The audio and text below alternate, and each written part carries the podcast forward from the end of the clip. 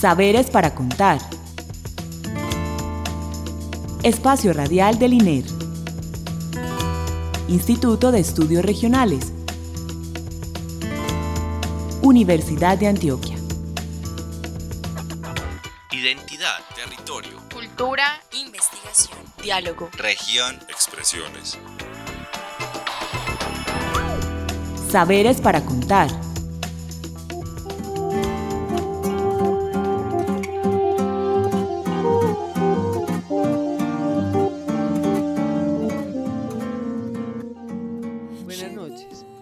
Damos la bienvenida a nuestro programa Saberes para Contar, el espacio radial con el que el Instituto de Estudios Regionales eh, comparte con ustedes los conocimientos que producimos el INER, las personas investigadores, instituciones y demás aliados con quienes producimos ese conocimiento y demás experiencias pues alrededor de todos nuestros proyectos de investigación, consultoría y extensión. Eh, le damos las gracias a Dagoberto Paternena por la asistencia técnica y la bienvenida a nuestro invitado César Otálvaro. Buenas noches, César. Buenas noches, Clara. Buenas noches a los que nos escuchan. Bueno, hoy vamos a hablar, como ustedes saben, nuestro tercer programa sobre las autopistas de la prosperidad. Ese título, pues, que es tan largo, implicaciones territoriales, sociales, culturales, etcétera, de la construcción puesta en marcha de las autopistas de la prosperidad, que, como saben, trabajó distintos componentes. El día de hoy con César eh, vamos a hablar el tema del componente político institucional eh, y para comenzar, César, dinos, hablemos de la importancia de ese componente en este proyecto, César. Bueno, Clara, eh, pues nosotros cuando comenzamos, digamos, la, todo el diseño del proyecto, eh, fue fundamental empezar a explorar eh, cuáles iban a ser, digamos, las dinámicas institucionales y políticas que se iban a ver afectadas eh, en el contexto de la construcción y puesta en funcionamiento pues, de, este, de estas obras. eh, y es fundamental en la medida que eh, pues encontramos que todas esas transformaciones territoriales que van a ser profundas en el departamento pues van a tener que ser atendidas precisamente por la institucionalidad a nivel departamental y local. Y estamos hablando pues tanto de las administraciones públicas como de las organizaciones sociales de productores pues que van a verse digamos influenciadas y en alguna medida pues, esperamos aprovechen las oportunidades que se den pero también tengan eh, digamos las estrategias ya pensadas para afrontar las transformaciones que pueden ser pues en alguna medida traumáticas cierto y todo esto se da en el orden de lo que de lo político entendido pues como el orden eh, de la administración de, pues, de los bienes colectivos, de los bienes comunes, de los intereses comunes alrededor del desarrollo territorial. Entonces, digamos que la pertinencia pues, del estudio de, de este tema y de este componente se cifraba ahí. Sí, porque va a implicar directamente pues a las administraciones en distintas fases, porque Sí. ¿cuánto es que se supone que dura esta, eh, desde la puesta en construcción y la construcción? Pues eh, es, eh, digamos que es un horizonte amplio de 25 años, pues Sí. estamos hablando de muchas concesiones que Sí. empiezan y ya han dado comienzo, ¿cierto? En diferentes momentos, pero los diseños solamente son procesos muy largos, ¿cierto? Imagínate. Llegar a diseños pues ya de detalle. Pero pregunto, desde ya, desde, la, desde los diseños, están implicadas las administraciones locales, César. ¿Cuántas más o menos, bueno, voy a hacer una pregunta pues de esas de curiosidad, ¿cuántas más o menos municipios están implicados en esta construcción? Pues nosotros eh, concluimos, era evidente pues que las transformaciones van a afectar a todo el departamento, ¿sí? Mm. Pues, y solamente hablando de los límites departamentales, obviamente en el contexto nacional, eh, eso se va a extender, ¿sí? Van a, a tener afectaciones ya directas, una, una porción más reducida. Nosotros hablábamos de unos 36 municipios porque van a haber acciones en su territorio, en su jurisdicción. Sí. Hablamos de construcciones, ¿cierto? Ujú. Eh, y esas transformaciones pro, finalmente pues van a alterar la dinámica departamental. Entonces, Claro. claro. las administraciones locales van a tener que enfrentar todas esas transformaciones, pero hay ahí precisamente, digamos, uno de los elementos delicados que nosotros encontramos desde el inicio de la investigación, y es que efectivamente estos diseños no tienen participación de estas De la- administraciones locales, sí. inclusive pues de la administración departamental, con quien sí hay una interlocución pues generalmente no, y fue una interlocución pues más directa porque es de un interés pues profundo para, para, la, gobernación, claro. Pero el tema de diseños propiamente es un tema que se trabaja muy desde lo técnico Sí. y muy desde la abstracción, desde el escritorio, de la lectura, no tanto del territorio, sino más de, Y- la y- cartografía, digámoslo Ah, pues. Sí, ¿y tuvieron alguna interacción con las No, pues ya sabemos que no porque fue mer de escritorio, pero alguna demanda de, de, algún municipio que hubo, no nos van a preguntar, tuvieron algún tipo de, pues lo de que, reclamo, de demanda local. Lo que encontramos también es mucha expectativa de los municipios, cuando estuvimos haciendo pues unas rondas de salidas precisamente para afinar la lectura. Eh, porque ellos esperan, pues tienen unas expectativas muy altas en cuanto a, a, a, su futuro y en relación a las vías, y porque el tema vial es un tema muy delicado en el departamento, pues porque ha sido precario, sí, hay que decirlo, ¿cierto? Entonces, claro, la gente pues ve con esperanzas esto, muchos municipios inclusive se preocupaban porque la dinámica de flujo de carga y de pasajeros fuera a cambiar, el caso de la pues de toda la conexión entre el Bajo Cauca, Caucasia y Don Matías,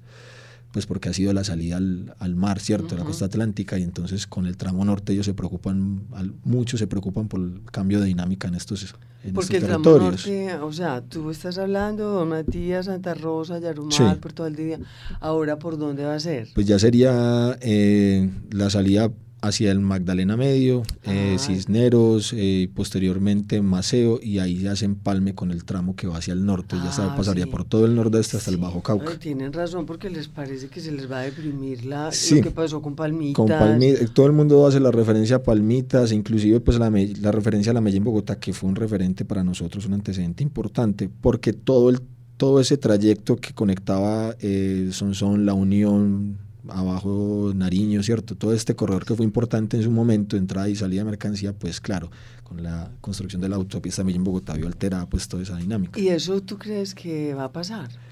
Pues nosotros estuvimos haciendo precisamente esa indagación con cuidado para ese sector y es posible que, que efectivamente se den, se den cambios, sobre todo para todo el tema de servicios relacionado con transporte, Ujú. pero digamos que allá también la tienen muy clara en cuanto a que la, la dinámica que lo sostiene ellos, la dinámica de la ganadería, Ujú.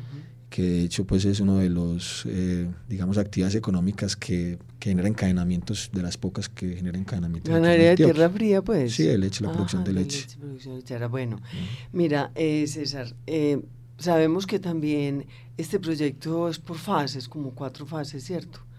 Pues sí, O- nosotros lo definimos... y, pero la pregunta mía es, eh, ¿cómo intervendría la institucionalidad en cada una de esas fases tan distintas? Nosotros eh, llegamos pues después de darle muchísimas vueltas a esto por lo complejo de los proyectos a definir dos fases fundamentales que Ujú. eran en la fase de construcción y la fase de funcionamiento, ¿sí? Y en esa fase pues de construcción estábamos incluyendo también la parte de diseños y, y en los diferentes momentos del diseño pues hasta llegar a un detalle eh, que nosotros pues cuando estábamos terminando el proyecto apenas estaban llegando a los, a, a los diseños ya más detallados, ¿sí? Eh, y ahí do, como se define la participación de, de, las, de la institucionalidad local y no solamente hablar pues de las administraciones públicas, sino también pues de la organización comunitaria y social. Eh, y ese es como el gran reto, porque no hay claridad eh, frente a cuál es el rol que puedan, puedan tener, inclusive las administraciones locales, ¿cierto? Estamos hablando de las alcaldías. Sí hay unos lineamientos básicos en, dentro de la ANI, de unos lineamientos técnicos para establecer un plan de gestión social y ambiental y cómo hay unas estrategias de participación social pero muy básicas alrededor de esos planes, ¿sí? Pero no hay, no, no hay claridad sobre el rol que pueden tener estas organizaciones o esta institucionalidad más local de una manera mucho más decisiva. Entonces, digamos que el reto es no quedar en la gestión social y la gestión ambiental teniendo un papel, eh, digamos, poco protagónico, porque finalmente la transformación territorial pues afecta sobre todo a lo local. ¿sí? Es una obra de infraestructura pues de, de marca mayor y pensada desde esa concepción de desarrollo por infraestructura y además yo creo pues que nadie niega que ese tipo de conexiones se necesitan en Antioquia, o sea, yo creo que eso es la, lo, lo, favorable que tiene para que las organizaciones y las instituciones pues no se hayan como pues manifestado muy en contra porque no se ha no han hecho parte todavía pues de, de esta fase del proyecto, ¿cierto? Diría uno pues que eso es como lo que salva el proyecto de alguna ¿cierto? Una yo creo, en contra. Yo creo que sí, yo creo que pues la desconexión territorial la han sufrido muchísimo mm. municipios acá y, y, muchas comunidades. Y entonces, claro, esto se ve, esto se ve en general con buenos ojos. No, pues obviamente encontrar, encontramos posiciones contrarias o que no están de acuerdo con el modelo, porque es un modelo pues que tiene participación de capital privado y, y de alguna manera pues también va privatizando eh, la administración pues de una infraestructura que es pública, entonces se preocupan por los costos de los peajes, por ejemplo, que no serán bajos, por el aumento de los peajes, bueno, y eso pues seguramente va a, a levantar pues ampollas ¿sí? Eh, en, inclusive pues nosotros vamos señalando lugares donde encontramos que eso es más factible, porque históricamente hay movilizaciones. Una cosita, qué pena pues que te interrumpí, pero es que de todas maneras las, las, las vías secundarias y terciarias pues acá no, acá no las van a cerrar, pues, o sea, antes se hace parte de este proyecto de autopistas y yo he visto pues que la que el, las vías secundarias y terciarias están en como todo en, un proceso de mantenimiento, de, cuidado, de renovación, de entonces, es un plus. yo me atrevería a decir que antes es algo bueno porque va a haber posibilidades de conexión de lo secundario a lo terciario con estas autopistas. Bueno, eh, pero eso es un detalle muy, muy importante, pero que no está contemplado en el proyecto de las autopistas. Como tal, las autopistas solamente se encargan de la red primaria. ¿sí? Entonces, una de nuestras recomendaciones que salió inmediatamente fue esto. Bueno, hay que tener una concepción sistémica de de toda esta red vial en Antioquia, vías secundarias, vías terciarias, vías primarias. Si no hay intervención y hay mantenimiento y una intervención pues eh, fuerte sobre la red terciaria, no se va a poder generar, aprovechar las oportunidades que se generan y en eso sí hemos sido pues como muy insistentes. Todas estas potencialidades que encontramos dependen, dependen de esa intervención pues mucho más holística en todo el sistema de transporte y de movilidad.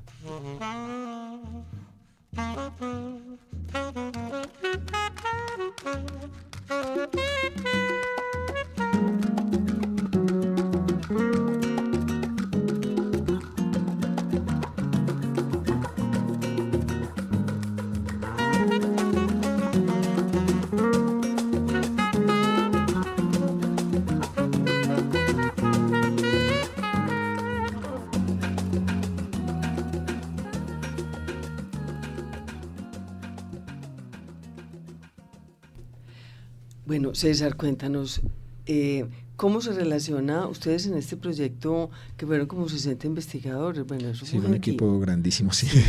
Se relacionaban entre equipos, o sea, ¿cómo se relaciona este componente con los demás? O sea, con el sociodemográfico, el económico, el, el de eh, el, físico, espacial. Sí, no, eso fue un reto, un reto metodológico y un reto también, pues creo que la paciencia de todos nosotros, porque si el equipo era bien grande. Entonces, eh, pues teníamos básicamente la coordinación general y cuatro coordinaciones temáticas que nos estamos encontrando constantemente para afinar todo el tema pues de metodológico, de hallazgos y las estrategias de articulación precisamente. Entonces siempre hubo una lectura cruzada desde la producción de los primeros informes, estar constantemente revisando eh, los, procedimientos y los resultados de los otros componentes, porque nos encontrábamos en muchas veces en contradicciones, ¿cierto? O en asuntos complementarios, asuntos inclusive que solamente emergían desde, desde cada componente cuando se tenían en cuenta los hallazgos de los otros. ¿Tienes un ejemplo? Pues el ejemplo es eh, precisamente el aprovechamiento de las ventajas económicas que pueden traer estas vías, ¿cierto? Para nosotros, pues eso no nos decía mucho por sí solo, pero cuando empezamos a hacer la lectura, por ejemplo, de la capacidad de las administraciones locales para administrar sus recursos, para generar desarrollo, pues nos encontramos que íbamos a, que van a haber, pues posible, en municipios que vean eh, aumentadas sus rentas, pero si no tienen un manejo adecuado de las mismas no se van a poder aprovechar y entonces ya empezamos a ver con los indicadores, por ejemplo, de, de, desempeño fiscal y desempeño integral municipal donde podrían haber más problemas o más potencialidades precisamente y eso nos servía para poner focos en las recomendaciones que íbamos generándole pues a la, a a la administración departamental. Y mira, aprovechando el ejemplo que tú pusiste ahora de cómo el, no va a pasar, la carga va a empezar del norte, va a empezar a pasar por el Magdalena, ¿cierto? Y a subir al Bajo Cauca, pues todo esto. Eh, mi, pregunta es, ¿qué va a pasar con esas administraciones que les va a caer, pues como eh, les van a caer a cuestas la prestación de unos servicios para los que ellas no están preparadas? O sea, institucionalmente hablando, ¿Va a haber alguna preparación de estas localidades deprimidas para, pues, para prepararse a prestar servicios de alimentación, cafeterías, dormidas, o eso como se, se ve, eh, o eso es del componente económico, César, ¿me ayuda? Sí, no, no, no, pero nosotros, eh, eso fue también tema clave para nosotros, porque, bueno, empezamos a, rastrear también el tema técnico, es decir, eh, técnicamente cómo se van a hacer estas vías, y entonces hay una diferencia, por ejemplo, con la construcción de vías hace 20 años, ¿sí? 30 años. Es decir, ya aquí no, no es tan común encontrar pues estas grandes poblaciones de trabajadores que se trasladan a otros municipios, eh, pero sí se, sí se calcularon también pues eh, municipios donde por su posición estratégica es posible que esa inmigración llegue en mayor medida. Y claro, ahí volvíamos y hacíamos foco, bueno, ¿cómo están estos municipios en las capacidades, por ejemplo, para administrar los, los, servicios públicos básicos que dicta la ley? Salud, educación, ¿cierto? También el tema de seguridad que fue clave. Entonces, de nuevo, vamos a la gobernación y encontramos que ellos ya tienen un histórico de trabajo de asesoría, porque digamos, pues es su quehacer misional, ¿sí? Sí. Eh, bueno, y veíamos cuáles han sido los resultados de, ese trabajo y se, han, y se, han, encontrado pues que claro, hay avances, pero entonces de nuevo nosotros poníamos focos eh, ya en una lectura pues más territorial en sectores del departamento donde eso se vuelve más crítico y es más importante que se hagan énfasis específicos. ¿Y en qué temas es, énfasis específicos? Por ejemplo, hay, nosotros hicimos nuestra lectura de variables y encontramos que pues un asunto que, que, lo sabíamos desde el principio, pero que aquí ya tomó forma y es que en todos los sectores de lo que alguna vez se llamó pues la herradura boscosa de Antioquia, eh, que es esta parte del nordeste, el norte, parte del Urabá, eh, no recuerdo ese nombre, creo que se dio en el Sura o en el Lota, que son sectores más rurales, donde la ruralidad es mayor, donde el aislamiento físico también es mayor, por la presencia de, la no presencia pues de, vía, ¿cierto? Una menor, menor densidad vial, se daban unos indicadores eh, de desempeño institucional más bajos, ¿sí? Y entonces, bueno, ahí ya nos da unas pistas de dónde empezar a, a intervenir y también unos indicadores de violencia mayores, ¿sí? Eh, y eso ya nos daba pistas para empezar a focalizar las recomendaciones. soberanía del Estado. Sí, claro. Y unas gobernabilidad, una gobernabilidad ahí pues muy cuestionada. ¿sí? Nosotros pues tratamos de hacer esa caracterización. Y precisamente, bueno, empezamos a detectar dentro de esa área más crítica lugares que van a ser fundamentales o que se vuelven estratégicos. Eh, un ejemplo de ellos es Maceo, porque pues eh, tienen palma entre dos concesiones, ¿cierto? Y es un, es un lugar estratégico. Magdalena, Nordeste. Eh, Segovia y Remedios, que empiezan a hacer una aglomeración ahí importante que puede ser muy, muy, muy eh, relevante para la prestación de servicios para toda esa vía en, el tema de construcción. Sí, sí, sí, porque le pasa. Y entonces en ese caso que estás poniendo, bueno, hay que tener el mapa en la cabeza, ¿qué pasaría con Amalfi, Yolombo, Bejancachi, Yalí? ¿Quedarían por fuera? Bueno... Sí, es, es, el asunto entonces ahí donde va todo el tema de la red vial. Eh, precisamente. De la, sistémicamente, pues, viéndola como sistema con la secundaria y terciaria. Claro, porque de otra forma, pues va, va a pasar lo que el efecto túnel, pasan los carnes, no pasa nada más. Claro, pero por eso es muy importante la preparación institucional, porque eh, si uno, si como tú como alcalde y yo como alcaldesa lográramos tener dentro de nuestros planes de gobierno en los próximos pues periodos antes de que eso esté en operación, como formas de revertir como esos efectos negativos, promoviendo las vocaciones alternas, pues no sería tan dramático. Sí, claro. Las administraciones, ¿ustedes hablaron con alguna? ¿Hablaron de eso? Cuéntanos. Varias, con bastantes. Mm. Eh, claro, primero lo que encontramos era un desconocimiento grande, grande del proyecto. Y entonces ese fue un primer asunto, una primera campana que dimos a la gobernación. Aquí hay que hacer una campaña de formación e información poderosa. Sí. Poderosa, porque además empezó a especular muchísimo con el proyecto y gente a sacar provecho de eso. Por ejemplo, ¿por qué? Por el tema, por ejemplo, de especulación de tierras, el tema político, politiquero, como político, no politiquero, porque además pues ya veníamos eh, a puertas de todo, esta, de todo este periodo electoral. Entonces, claro, ya todo empezó a girar ahí, a generar pues mucha desinformación también, es delicado. La gente empezó a generar también pues eh, problemas con el tema de, bueno, de no, saber qué iba a suceder en sus, territorios, ¿cierto? Entonces es fundamental eh, el tema de, información y formación y el, un tema de, de generar unas relaciones, unas agremaciones de municipios para que el municipio solo no tenga que negociar, no tenga que vérselas con toda esta transformación y con el concesionario, Ah, sí, que haya como todo un trabajo articulado. Sí. Eso es clave. Pero mira, como se nos está acabando el tiempo, César, yo no quiero que terminemos y que entonces mm, hablemos de ese concepto que ustedes llaman de gobernanzas diferenciadas. ¿Ustedes a qué se refieren? Tal vez a estas asociaciones municipales o a, a unas capacidades mayores o menores. Sí. ¿A qué se refiere ese concepto y para qué lo utilizan? O a ver, Ese César. fue el núcleo, pues nuestro núcleo metodológico y, de y la reflexión pues también teórica. Básicamente lo que queríamos leer con las gobernanzas diferenciadas eran estos, estos órdenes, estos relacionamientos más desde lo local. Ujú. Eh, tanto desde, desde un eje pues que fuera la configuración de órdenes locales, leyendo órdenes políticos, conflicto armado, y otro eje de construcción institucional en el que leíamos el tema de gobernabilidad más desde la institucionalidad pública de las administraciones locales y un tema de ciudadanía leído a través de las luchas sociales y las acciones colectivas. Para eso pues utilizamos bases de datos del CINEP, eh, utilizamos indicadores de desempeño eh, fiscal, integral municipal, eh, toda una lectura contextual del conflicto, el tema conflicto, to- la, la base de, de datos de noche y niebla, pues fue un trabajo grandísimo. Descartamos un reguero de indicadores. Pero esto lo que quería, lo que queremos y a lo que apunta esa propuesta finalmente es a poder detectar, digamos, esos esos órdenes sociales desde lo local, cómo se establecen desde diferentes actores y desde diferente dinámica, con, pues teniendo las limitaciones propias de trabajar con datos secundarios, claro. Sí, sí. César, pero en esas em, socializaciones o presentaciones que se han hecho, poco enfatizan en las dificultades sociales, ¿cierto? Siempre hablan es de las bondades económicas, de que los tiempos van a mermar, de que nos vamos a conectar más fácil, pero no hablan nada de lo social. ¿Tú qué rescatarías o qué implicaciones más importantes destacarías de lo que ustedes, em, pues, lograron eh, sacar en claro en sus análisis? Sí, el, el tema de lo social pues se pierde un poco porque claro, no, uno no puede medirlo en unos indicadores como tan claros pues como por ejemplo lo económico, ¿cierto? Sí.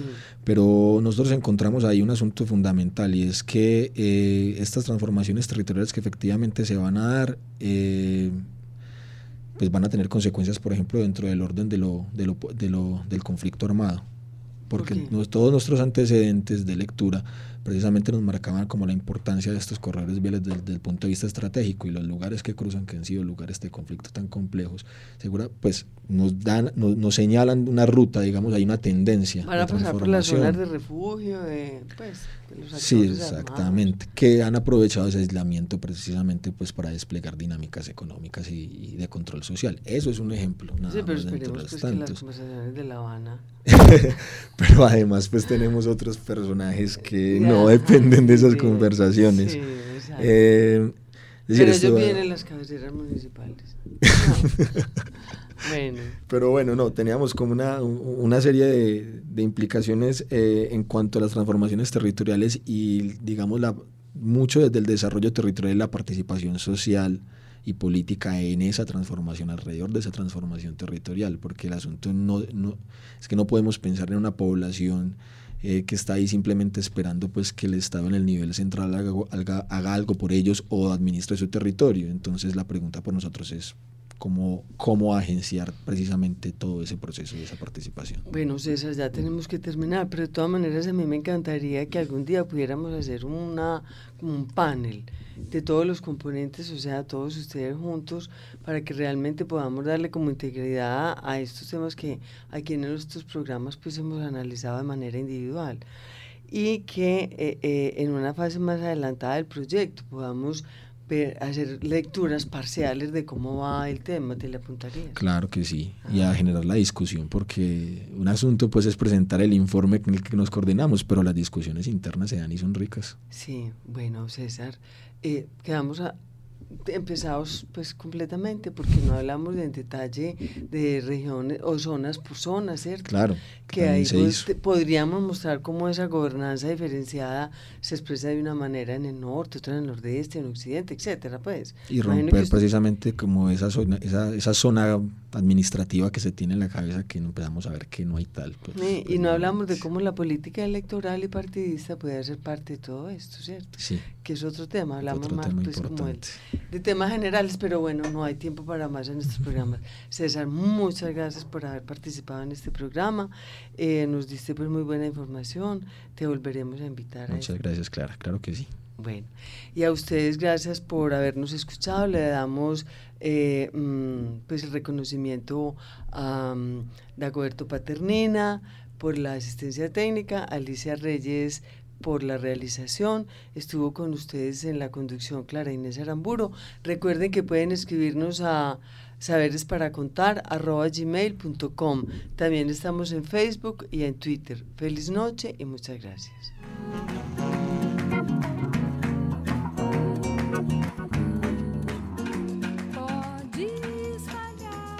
Saberes para contar.